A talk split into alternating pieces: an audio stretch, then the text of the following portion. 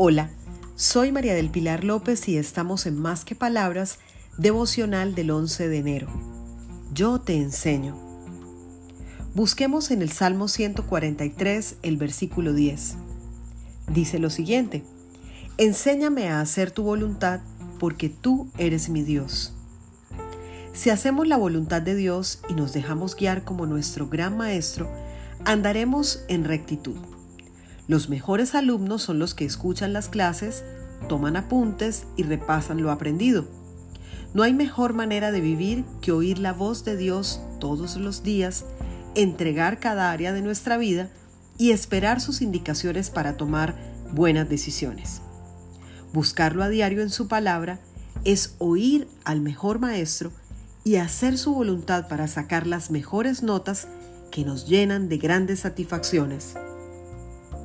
Un feliz día para todos, para que conversemos más que palabras